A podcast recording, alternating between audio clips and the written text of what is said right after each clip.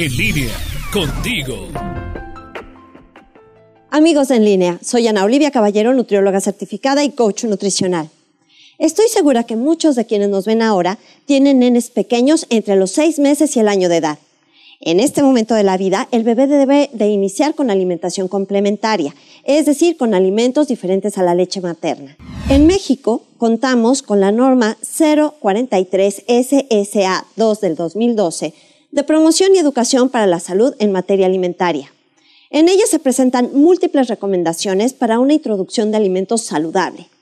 Entre estas, se nos señala que se debe de iniciar con la introducción de alimentos a los seis meses de edad después de haber dado solamente lactancia materna. Mientras tanto, después de esto se continúa con la lactancia hasta los dos años de vida de preferencia.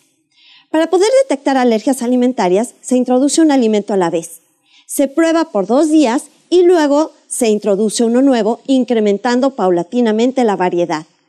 Ojo, es fundamental no forzar al niño a comer algo.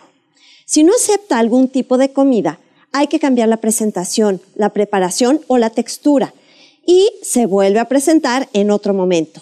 Como dato importante, un niño acepta un alimento nuevo después de 8 a 15 veces de que se le ha presentado. Entonces, ¿por qué desesperar? Le dan espinacas una vez, las rechaza. Ustedes no quieren batallar y mejor lo etiquetan como un niño melindroso que no come espinacas. Es mejor que corrijamos esto a tiempo o tendremos al futuro un adolescente o un adulto que no come este tipo de verdura y que ni siquiera se acuerda a qué saben. Elijan bien, elijan sano. Soy Ana Olivia Caballero, nutrióloga certificada y coach nutricional.